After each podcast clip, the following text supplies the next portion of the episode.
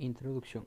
El presente ensayo va a explicar lo que es el grooming, cómo detectarlo y a su vez cómo prevenir todo este tipo de incidentes.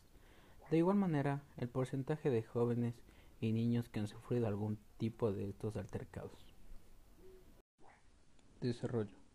El grooming y su evolución digital, o mejor conocido como el acoso y abuso sexual online, son formas delictivas de acoso que implican a un mayor al ponerse en relación con un niño, niña o adolescente, con el fin de ganarse poco a poco su confianza para prontamente involucrarse en una actividad sexual.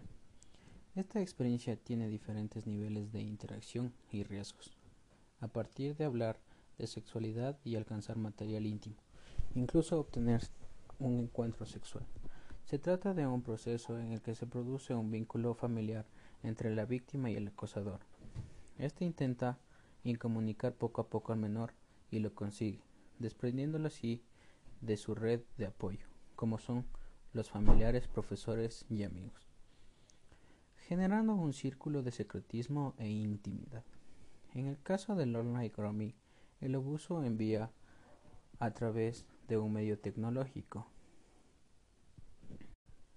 material sexual al niño o niña.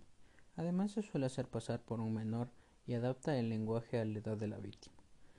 Es una violencia igual de real que la física, pero de la que no se puede salir.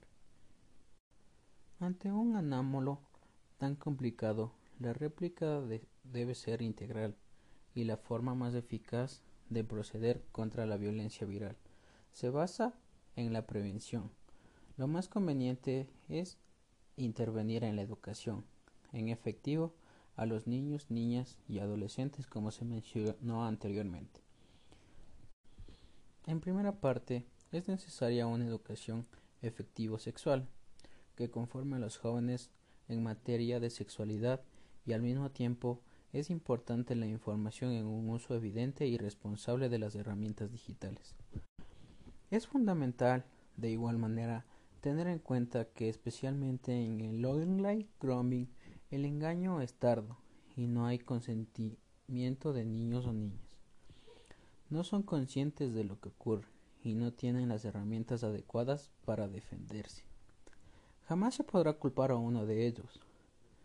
En definitiva, la comunicación y la educación afectivo-sexual, juntas con el apoyo del entorno más cercano a los menores, son una herramienta más efectiva tanto para prevenir la violencia así como para no perpetuar sus consecuencias a largo plazo.